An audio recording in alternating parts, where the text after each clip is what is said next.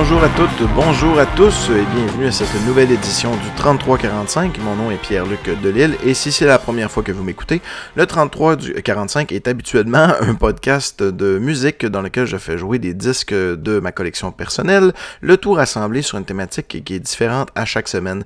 Et je salue, je crois qu'il va y avoir beaucoup de nouveaux auditeurs dans cette, euh, pour cette nouvelle édition du 3345. Sachez que l'épisode d'aujourd'hui ne ressemble pas à ce que je fais habituellement.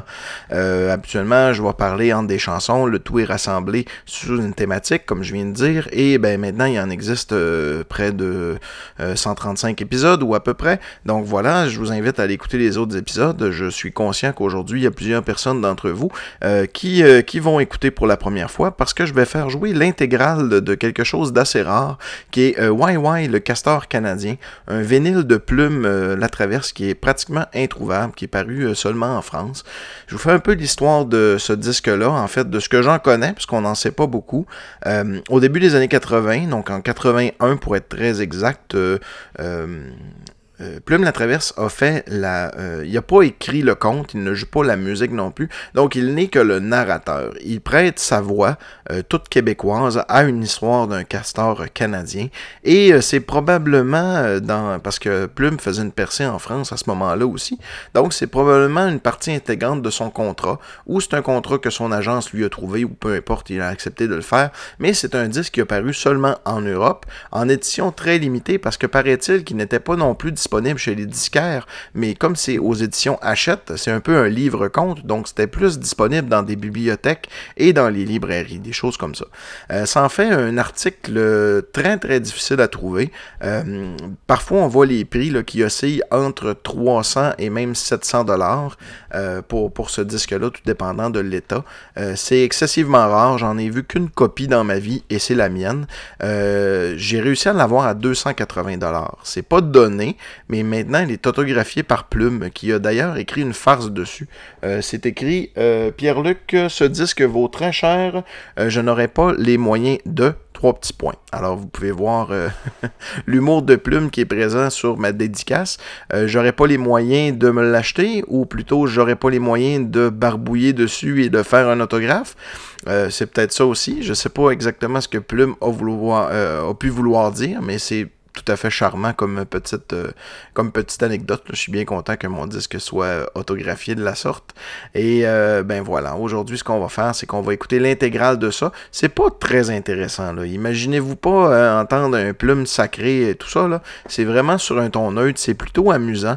Et c'est une huge request que j'avais de votre part, puis de plusieurs collectionneurs de plumes La Traverse en général. Plusieurs personnes qui m'ont parlé qui voulaient avoir la copie de ça. Alors j'ai dit, bien tiens, c'est mes vacances présentement. Je dois préparer certains podcasts. J'ai pas toujours euh, beaucoup de temps de ce temps-ci. Fait que ben, l'épisode d'aujourd'hui va être consacré uniquement à ce disque-là qu'on va faire jouer en intégrale. Donc euh, je vous propose d'aller euh, tout de suite écouter la face A. et si vous êtes un auditeur du 3345 habituel, ben à ce moment-là, c'est votre choix. On s'en va écouter un conte pour enfants qui est pas nécessairement très drôle, qui est pas nécessairement très bon, qui est pas nécessairement. Il est intéressant. On pourrait dire qu'il est intéressant. Ça, on, peut en conclure ça. Donc, euh, je vous invite, si jamais ça vous tente pas de skipper, puis euh, on se revoit la semaine prochaine. Et si c'est la première fois que vous écoutez le 3345, eh bien, bienvenue parmi nous et je vous invite d'écouter les autres épisodes. Donc, sans plus attendre, on va aller écouter l'intégrale de ce conte pour enfants, ou plutôt, il y a deux contes. Hein. On va commencer par YY, le castor canadien, qui prend la, toute la face A et une partie de la face B. On va y aller avec ça, puis on revient entre les deux contes, parce qu'après ça, il y a la petite poule qui a mangé du chouet de gomme. L'aventure de YY, le castor canadien.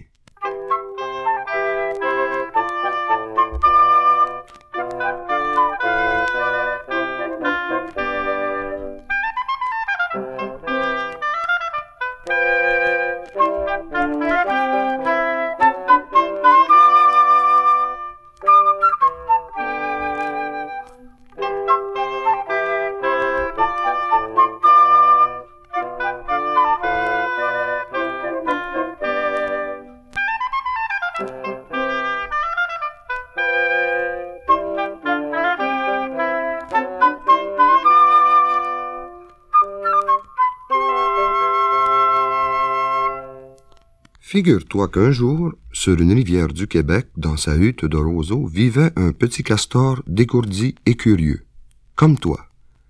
À l'école, il demandait au maître Et pourquoi Et pourquoi? Tantôt en français, tantôt en anglais. En anglais, ça se dit Why, why Et ses petits copains l'ont appelé Why, why. D'abord pour le taquiner, et puis parce qu'on dirait deux petits coups de klaxon. Why, why À l'école de Why, why, le maître avait le poil argenté et des dents toutes jaunes, comme s'il avait trop fumé. Il apprenait aux élèves à trancher un arbre, à le transporter, à construire une hutte, un barrage, à plonger très longtemps sous l'eau, et même un jour à creuser un terrier avec une galerie en pente qui débouchait dans la rivière. On pourrait y habiter, dit Wai Wai. Bien sûr, dit son maître. Nous vivons dans des huttes, mais en France, par exemple, les castors vivent dans des terriers comme celui-là. Comment le sait-on? demande Wai Wai. Par un grand-père de grand-père, venu de France au temps des rois, sur un voilier. Il habitait à Paris, au bord d'une toute petite rivière qui se jette dans la Seine et qui s'appelle la Bièvre. Bièvre, c'est l'ancien nom du castor. Mais on a perdu la trace de nos cousins. Paris est devenu si grand. Comment c'est fait? demande Wai Wai. D'après les hirondelles, c'est comme une meule de gruyère. C'est plein de trous, plein de petites niches à toutes les hauteurs. Partout des tunnels, des galeries énormes. Un castor doit drôlement être heureux là-dedans, dit Wai Wai à son maître. Les cousins de Paris ont bien de la chance. J'ai envie d'aller y faire un tour pendant les grandes vacances. Leurs terriers sont peut-être encore plus beaux que ceux que tu sais faire. De toute façon, le long de la Bièvre, je vais bien retrouver quelqu'un de ma famille. Tu sais, lui dit le maître, il y a longtemps qu'on ne sait plus rien d'elle. Paris, c'est loin du Québec. Tiens, viens voir la carte. Regarde il faut descendre cette rivière-là, la nôtre, puis celle-ci plus grande. Enfin, ce large fleuve, le Saint-Laurent, qui se jette dans l'océan. Et arrivé là, ma foi, il faut traverser. Comment? demande Wai à son maître. C'était un maître prudent. Il relève ses moustaches grises, tu vois, et dit De toute façon, tu n'as pas envie d'y aller? Mais si, pas toi Peut-être. Mais je ne suis pas une hirondelle. On peut toujours descendre jusqu'à la mer, cet été pendant les grandes vacances. Hum, fait le maître, tu feras bien d'en parler avant à ta maman. Mais Wai Wai n'avait plus de maman.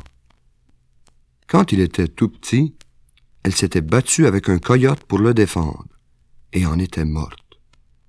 Wai Wai vivait tantôt chez un oncle, tantôt chez une tante.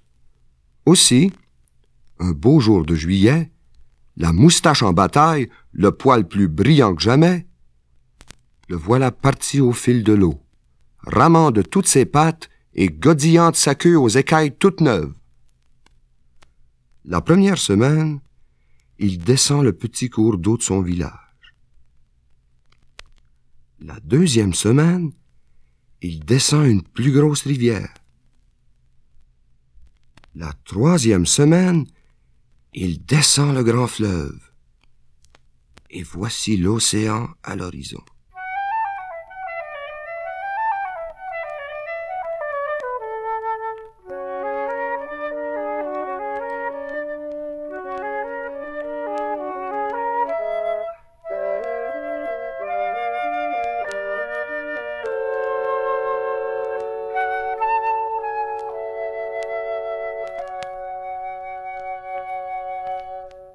Le petit castor était tout fier.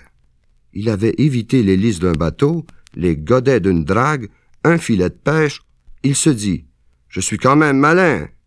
Mais en approchant de la mer, il entend pour la première fois le bruit des vagues sur les rochers,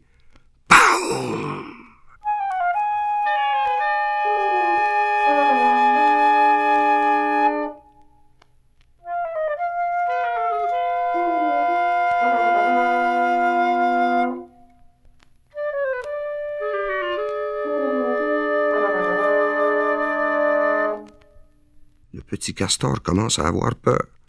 Comment traverser ça? Tout au bas, il aperçoit une hirondelle de mer qui justement venait de France. Elle ne connaissait pas la Bièvre.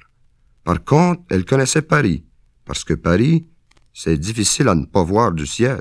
C'est tellement grand. Si j'arrive à Paris, lui dit Wai j'en ferai le tour et je trouverai la Bièvre. Mais comment y aller? Il te manque de bonnes ailes. À nous, hirondelles, il faut dix jours de vol. Dix jours sans manger? demande Wai Wai. Ni dormir, ajoute l'hirondelle. Bigre! Très peu pour moi. Tant pis. Je vais remonter tout en haut de ma petite rivière. Mais avant, je vais quand même traverser au moins une vague. Il ne sera pas dit que j'ai eu peur de danger dans la mer. Et le voilà qui pique une tête dans l'océan. Il traverse une crête toute blanche, puis deux, puis trois, puis une grosse lame.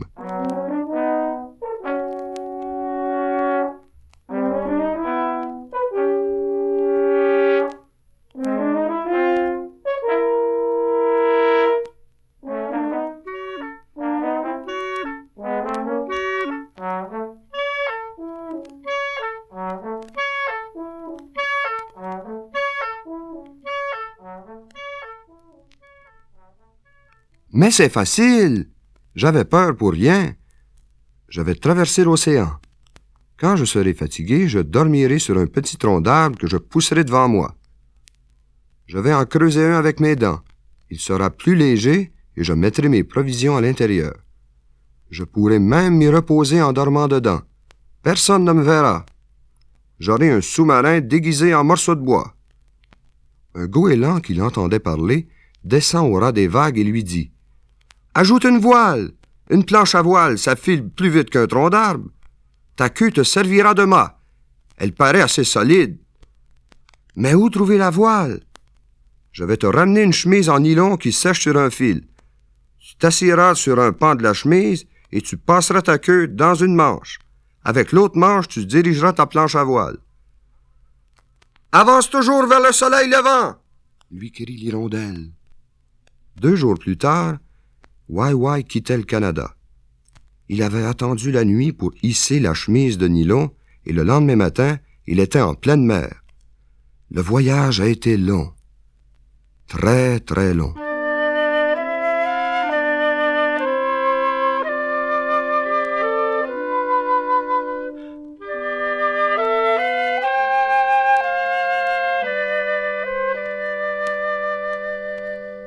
Il ne se serait jamais terminé si à Terre-Neuve, Wai n'avait attaché son bateau à un cargo allant au Havre.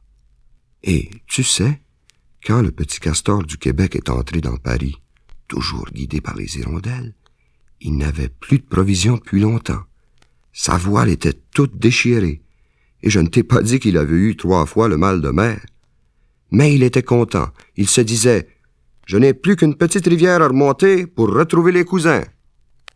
Seulement voilà, pas moyen de trouver la Bièvre. C'est une si petite rivière. Wai est d'abord allé au cœur de Paris, à la Tour Eiffel ou à Notre-Dame, je ne sais plus. Là, il s'est dit, maintenant je tourne, je tourne, je tourne, je tourne, je tourne, je fais des ronds de plus en plus grands, jusqu'à ce que je trouve ma petite rivière.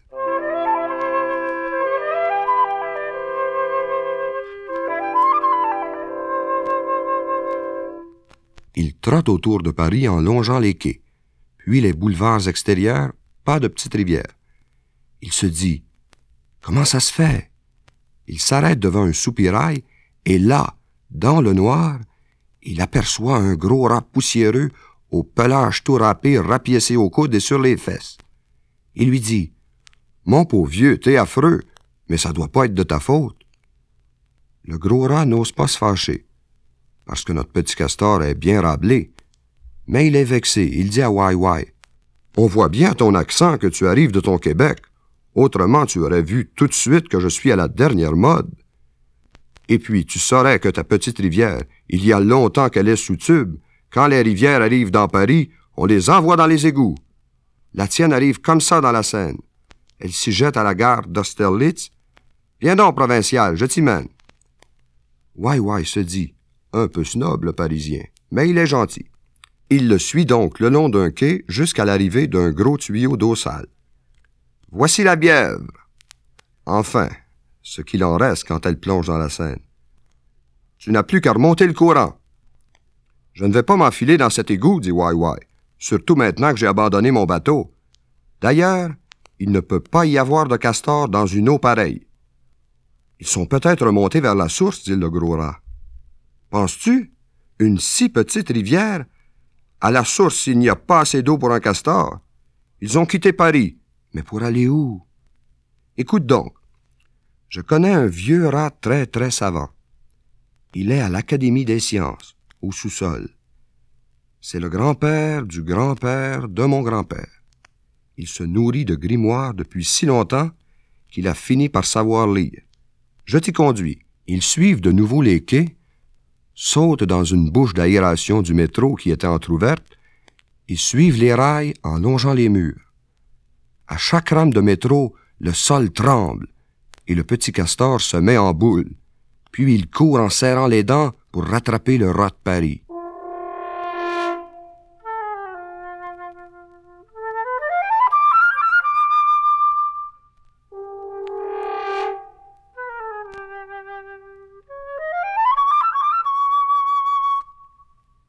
Mais, en entrant dans la première station, la lumière l'effraie.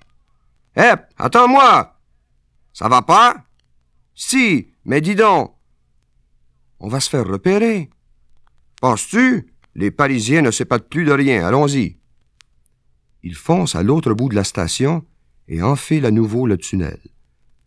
De là, il grimpe le long des canalisations souterraines et arrive dans la cave du professeur Ratibus dont le poil avait pris la couleur verte des académiciens, à force de grignoter du papier moisi.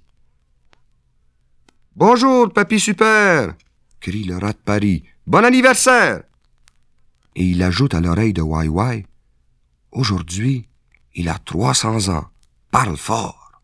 Le professeur Ratibus écoute l'aventure du castor. Puis, sans un mot, il grimpe sur une étagère où il y avait un livre énorme. Il en tourne les feuillets à toute allure, d'un coup de moustache, tellement elles sont raides.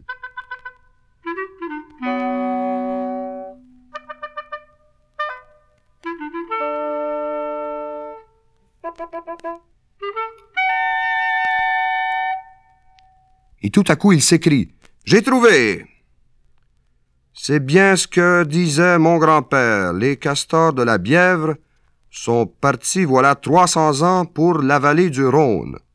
Ils habitent maintenant les îles du fleuve dans sa partie la plus large. Peut-être en Camargue, peut-être avant. C'est loin? demande Wai Oui et non, dit le professeur Ratibus. Il y a beaucoup de kilomètres, mais c'est facile d'y aller. Tu n'as qu'à sauter sur une péniche qui prend le canal de Bourgogne. Il mène à Lyon. De là, tu descends le Rhône. Tiens, regarde la carte.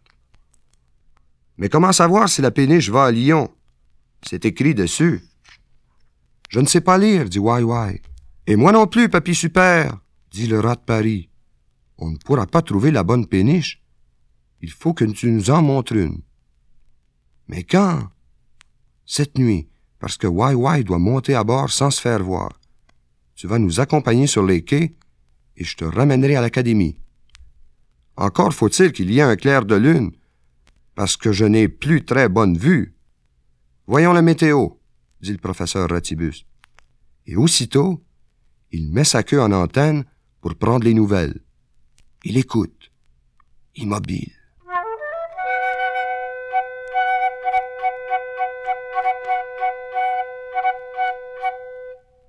Puis il replie brusquement son antenne et dit On peut y aller. Le castor suit les deux rats parisiens le long des quais. À l'avant de chaque péniche, le professeur Ratibus s'arrête sur son derrière, met des lunettes et marmonne, un doigt pointé sur la proue. De l'autre patte, il se gratte les côtes à une vitesse incroyable. Wai Wai en est ébahi? Il y a trois cents ans qu'il s'entraîne, dit le jeune Parisien. Pour lire ou pour se gratter? Pour les deux?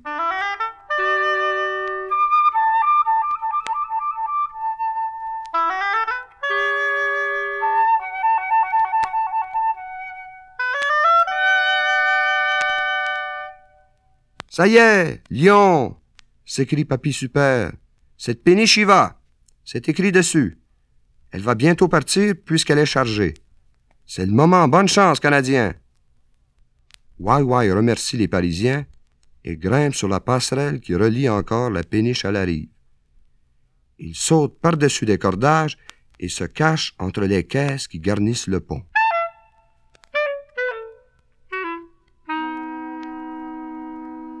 Au petit jour, le bruit du moteur le réveille, puis il entend le clapotis de l'eau sur la coque du bateau qui gagne le plein courant. Wai Wai ne peut voir que le ciel et les nuages qui courent. Il se faufile entre les caisses et aperçoit la rive. Elle défile avec ses arbres ou ses maisons. C'est que la péniche remonte la Seine, puis lionne, et s'engage dans la vallée de l'Armançon. La campagne devient plus gaie. Notre jeune castor a bon espoir de retrouver ses cousins de France. Mais tout à coup, il entend renifler tout près de lui, et aussitôt, Waf, waf! Vite, il recule entre deux caisses rapprochées, là où le chien ne peut passer. Mais il aboie. Il fait même un vacarme du diable, et le marinier vient voir ce qui arrive. Ici, Toby! Ça doit être un rat, imbécile. Mais le chien est plus furieux que jamais, et le marinier va chercher une barre de fer. Le voyant revenir, Wai Wai bondit par-dessus les caisses et file à l'autre bout du pont. Le marinier ne l'a pas vu. Mais le chien est là à ses trousses. Toby! Il est fou, ma parole! Arrivé au bout du pont, Wai Wai cherche à retourner dans sa cachette. Il fait demi-tour, mais en plein virage, il dérape et le chien l'attrape à pleine gueule au milieu des reins. Wai Wai se retourne, roule, s'échappe et revient entre ses caisses. Le chien s'y casse le nez. Il n'aboie plus, mais il guette.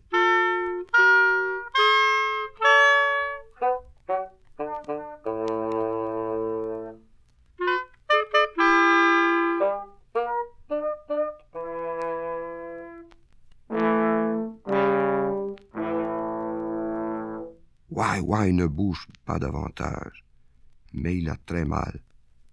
Sa belle fourrure est déchirée, il perd du sang et tremble. Il est pourtant courageux, tu sais, il a très mal au dos. Il pense. Je perds du sang, je m'affaiblis. Ce chien va me tuer. Il faut que je quitte le bateau avant d'être plus malade. La nuit tombe sur la péniche. Elle avance toujours sur le canal, quitte la vallée de l'Armançon, entre dans la vallée de l'Ouche et s'arrête devant une écluse sous la colline de Sombernon. Why, why a de plus en plus mal. Je ne peux plus attendre, se dit-il. Il se dresse péniblement entre ces deux caisses, s'agrippe à la paroi de bois, se hisse tout en haut et saute derrière le chien sur le bord de la péniche en direction de l'eau. Le chien bondit pour lui couper la route. Il est furieux d'avoir été feinté. Le castor et lui arrivent ensemble au plat bord. Wai Wai saute à l'eau et le chien plonge à son tour en aboyant de rage. Je me demande ce qu'il lui prend, dit le marinier sur sa couchette. On verra ça demain. Mais le chien hurle de plus en plus fort. Allons bon, qu'y a-t-il encore? Le batelier renfile ses bottes, prend sa lampe électrique et fait le tour de la péniche. Rien. Il se penche sur le canal et braque le faisceau de sa torche sur l'eau. À l'avant du bateau, elle est verte, couleur des lentilles d'eau. Au milieu, juste en face des deux caisses, elle est rouge de sang. Le marinier devine un drame. Il sonde l'eau avec une gaffe.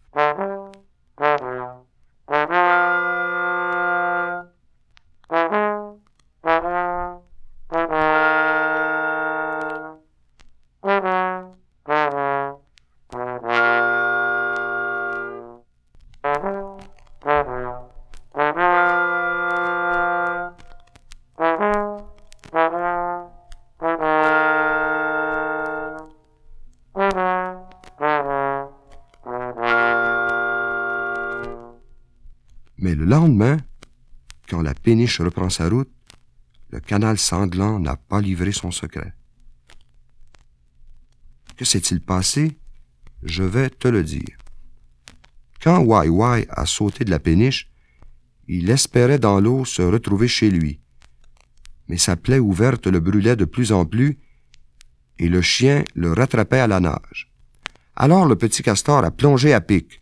Le chien aussi, mais sous l'eau, Wai Wai s'est brusquement retourné et a refermé ses dents tranchantes sur la gorge du chien. Il se débat. Le castor serre, s'il lâche, c'est le chien qu'il tue. Leur sang rougit le canal, puis le chien, égorgé, tombe au fond. Alors lentement, Wai Wai remonte.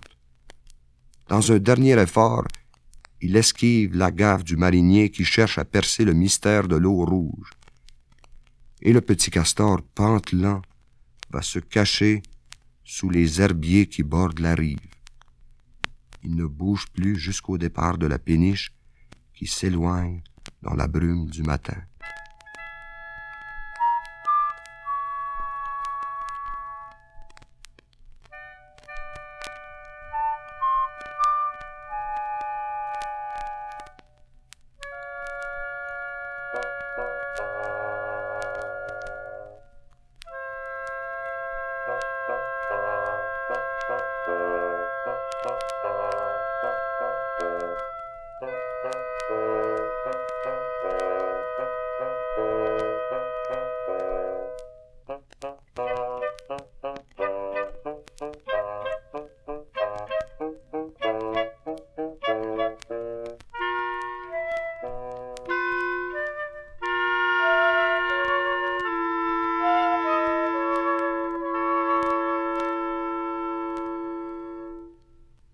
Alors il monte sur la berge.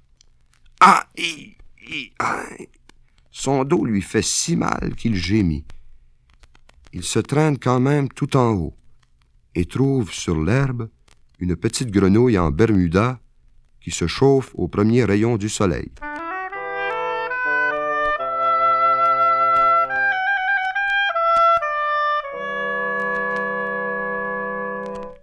Une chance. C'était le docteur Grenouillette en personne. Elle ajuste ses lunettes cerclées d'or et dit à Wai Wai. Une grosse cape m'a déjà raconté ton aventure, et je t'attendais pour te soigner.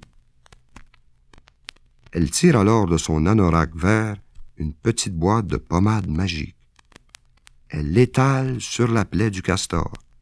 Puis, avec du fil et une aiguille, elle recoue la fourrure déchirée. Wai Wai se laisse faire. Il est épuisé.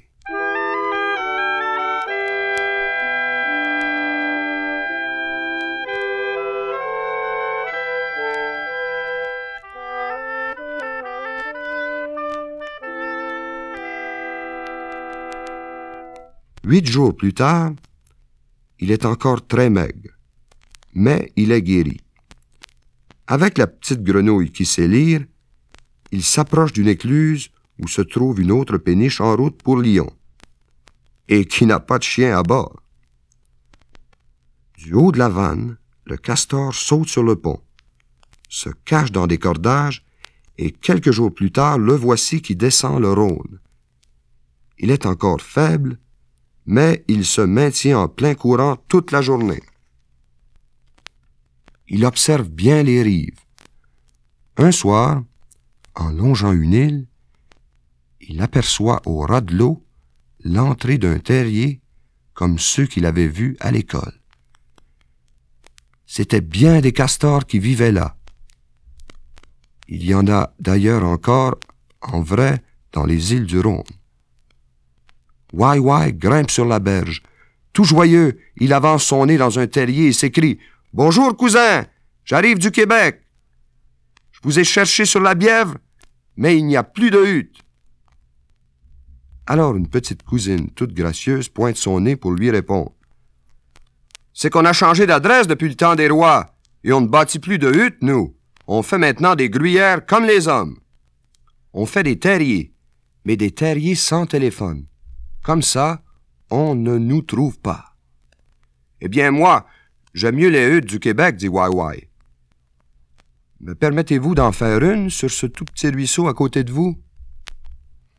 La hutte de Wai était magnifique. Il y avait devant un petit barrage de bouleau qui faisait piscine. La petite cousine venait s'y baigner tous les jours. Il lui disait Au Canada, c'est beaucoup plus grand, mais ce n'est pas plus beau. C'est qu'il n'avait plus de maman au Québec. Le soir, en se brossant les dents, il se disait Retourner à Paris pour mon bateau, descendre la Seine, traverser l'océan, remonter le grand fleuve, la rivière, j'en ai encore des trucs à faire. C'est qu'il n'avait plus envie de partir. Il trouvait sa petite cousine de plus en plus mignonne.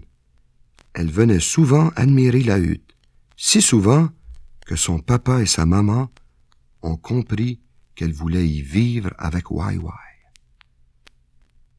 Mais le papa leur dit, Si vous voulez habiter dans une hutte, il vous faut quitter notre île tous les deux. Cette hutte se voit de trop loin. Pour en avoir une, il vous faut descendre tout au bout du fleuve, dans un grand parc sauvage, avec de l'eau et des arbres en liberté. Et c'est ainsi que Wai est venu en Camargue, avec sa petite compagne. Tu peux y découvrir la hutte de roseaux, et même des bébés castors jouant devant la porte, si tu es assez grand pour faire semblant de ne pas les voir.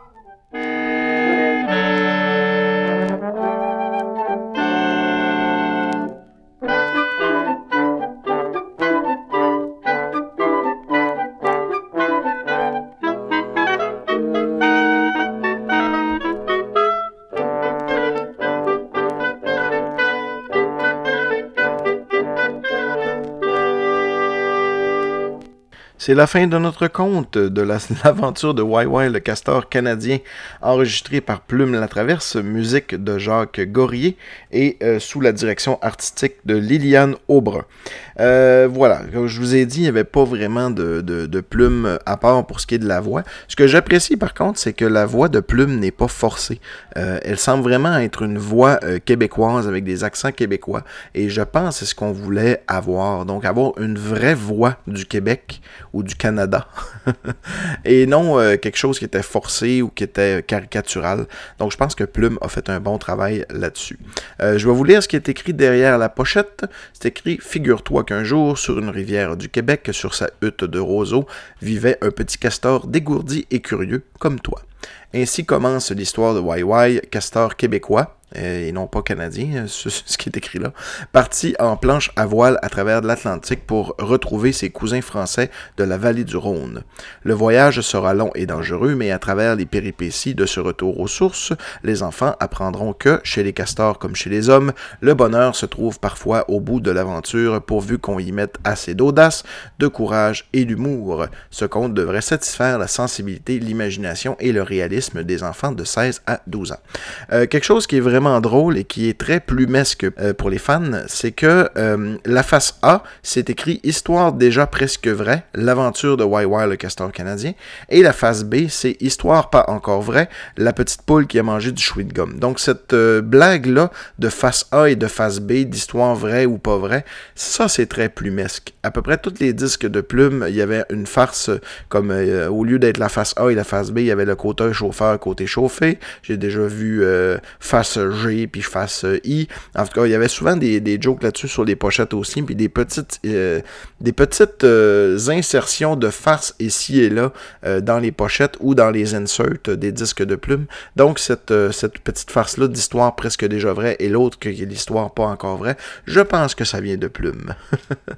hey, c'est déjà on va terminer avec le deuxième compte. Euh, comme je vous ai dit, c'est mes podcasts que j'enregistre un peu d'avance en fonction de mes vacances. J'en fais quelques-uns parce que, euh, euh, durant l'été, je suis pas à la maison, donc je peux pas enregistrer le podcast de façon régulière. Je vous invite aussi à, si c'est la première fois que vous écoutez ou si vous êtes un auditeur régulier, si vous aimez ce que vous entendez, sachez que j'ai une page Facebook. J'aimerais beaucoup que vous ayez la liker. Donc, c'est le 3345. Vous allez trouver ça sur Facebook. Vous pouvez aussi trouver le podcast sur iTunes Vous pouvez trouver le podcast sur Google Play Podcast, sur Balado Québec et à peu près partout où ce que vous pouvez euh, entendre des podcasts. Voilà, c'est assez facile à trouver sur Stitcher aussi, sur H2 Radio H2O. Donc, euh, si vous voulez m'entendre, c'est facile. Faites une petite recherche internet, vous allez me trouver. Donc, on va aller écouter la petite poule qui a mangé du chewing-gum, toujours de plume la traverse. Et je vous dis ben, à la semaine prochaine.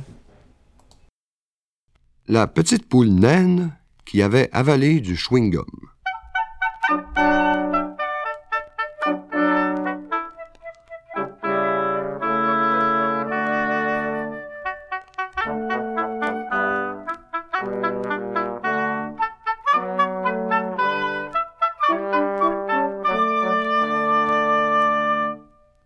Tu as déjà vu une poule naine, bien sûr.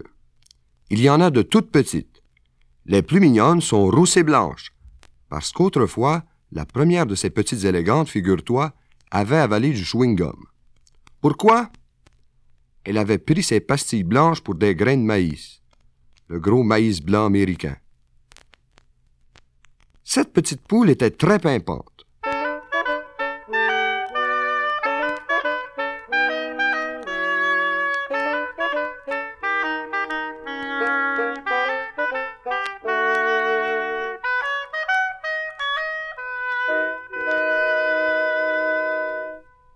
Elle se baladait toute la journée dans les prés, volait par-dessus les barrières, courait, le bec en avant après les papillons, en arrière pour gratter la terre.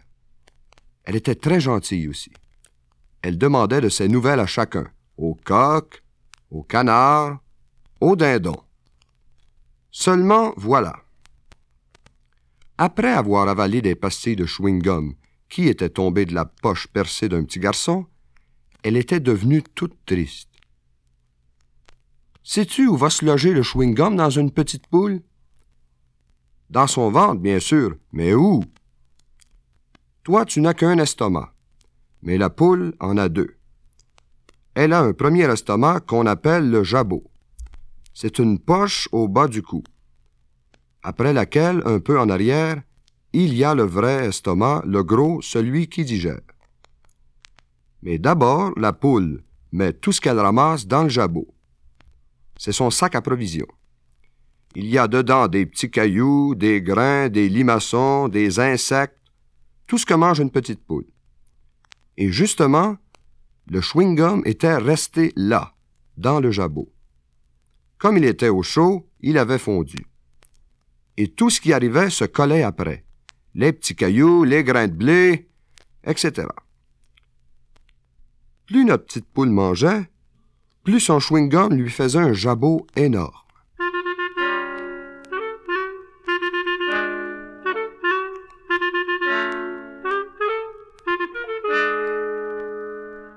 Or, tu le sais, une petite poule, ça tient sur deux pattes. Aussi, pour ne pas basculer en avant, elle était obligée de se tenir toute droite, toute droite, et même la tête un peu en arrière. Alors tout le monde disait Qu'est-ce qu'elle est fière à présent? Notre petite poule ne répondait pas. Elle allait se cacher. Elle était soucieuse. Mets-toi à sa place. C'est pas drôle de voir son ventre qui grossit et d'avoir encore plus faim.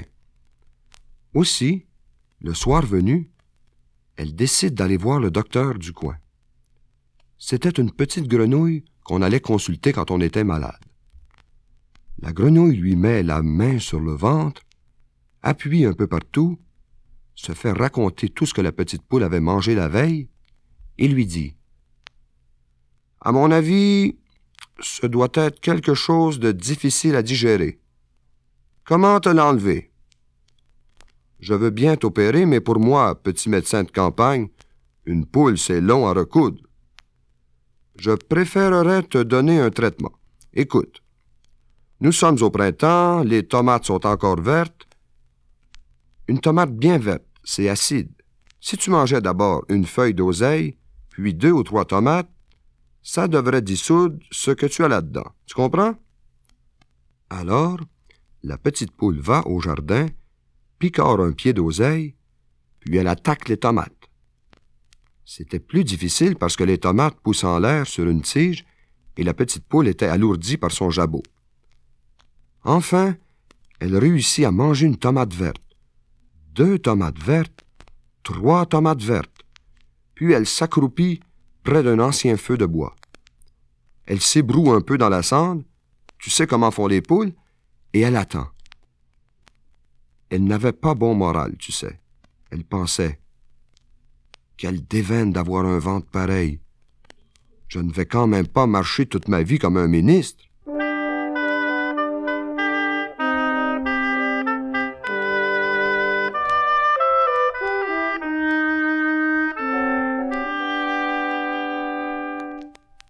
Le lendemain matin, la petite poule saute de son perchoir. Plus de boules dans le jabot. C'était parti. Elle se dit Ça, c'est chouette alors. Je ne sais pas ce qui s'est passé, mais, mais vraiment, c'est impeccable. Cette petite grenouille, quel bon médecin. Elle court chez le docteur Grenouillette qui était tout étonné, comme beaucoup de médecins quand on leur apprend qu'on est guéri, et elle lui dit Vous êtes vraiment formidable. Voilà notre petite poule à nouveau guillerette est partie à trotter. Et puis elle fait ce que font toutes les poules, des œufs naturellement.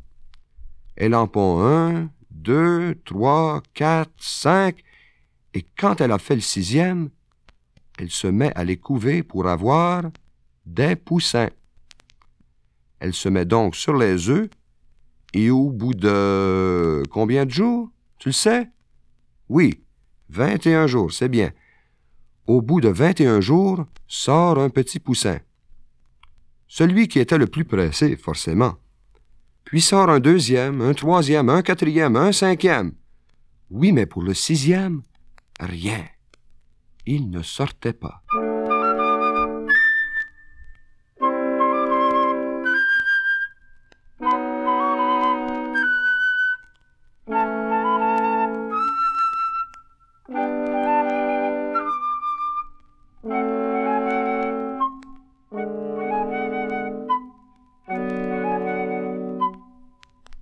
Petite poule attend un jour, deux jours, et elle dit Quand même, celui-là, il prend tout son temps, il n'est vraiment pas pressé. Les autres petits poussins s'impatientaient, tu le comprends. Ils auraient voulu se promener avec leur maman. Alors elle tape du bec sur la coquille pour savoir si ce monsieur voulait bien sortir. Elle frappe un petit coup sec, tac, et voilà l'œuf qui monte en l'air. Il était en caoutchouc. Toi, tu as compris, hein? Autour de l'œuf, dedans, c'était tout tapissé de chewing-gum. Aussi, qu'est-ce que trouve la petite poule sous la coquille qu'elle a fendue d'un coup de bec? Une petite enveloppe de couleur verte. En chewing-gum, bien sûr. Mais elle ne comprend pas, elle se dit. Mais pourquoi donc cette chlorophylle est-elle venue se coller sous la coquille? C'est parce que j'ai mangé des tomates pas mûres? Et puis elle entend de l'autre côté le poussin qui essayait de taper du bec lui aussi, parce qu'à travers la feuille du chewing-gum, il venait de voir un peu la lumière. Il en avait assez d'être enfermé, d'autant plus qu'il entendait ses petits frères déjà dehors en train de trotter.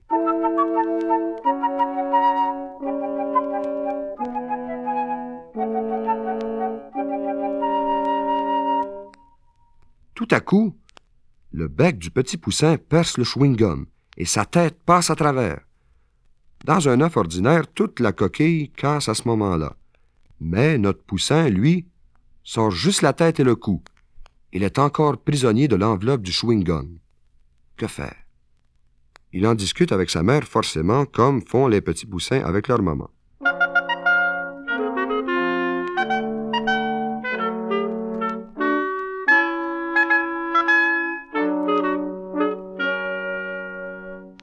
Elle dit Ça alors Voilà un poussin qui m'arrive dans un sac de couchage. Et pourquoi ne sors-tu que la tête Au fait, je ne sais même pas s'il a des pattes, ce pauvre petit. Il la rassure.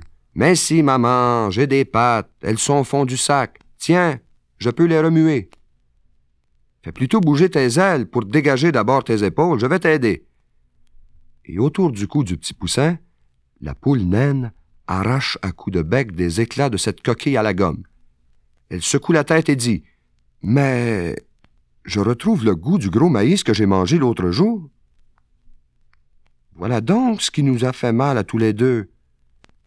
C'est mauvais pour nous, ces gros grains sucrés. Vous entendez là-bas, les poussins? Si vous trouvez un gros grain de maïs blanc, il ne faut pas le manger. C'est juste bon pour les ruminants. Les ruminants? Qu'est-ce qu'un ruminant? Ben, c'est une bête qui mange comme ça. Regardez, regardez bien.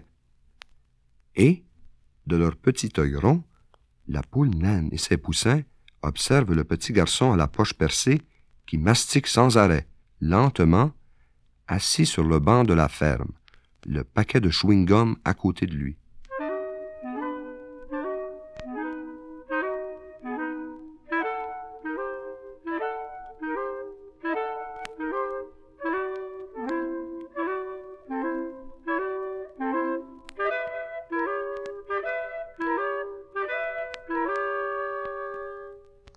Pendant ce temps-là, notre petit poussin tripping bat des ailes et paf!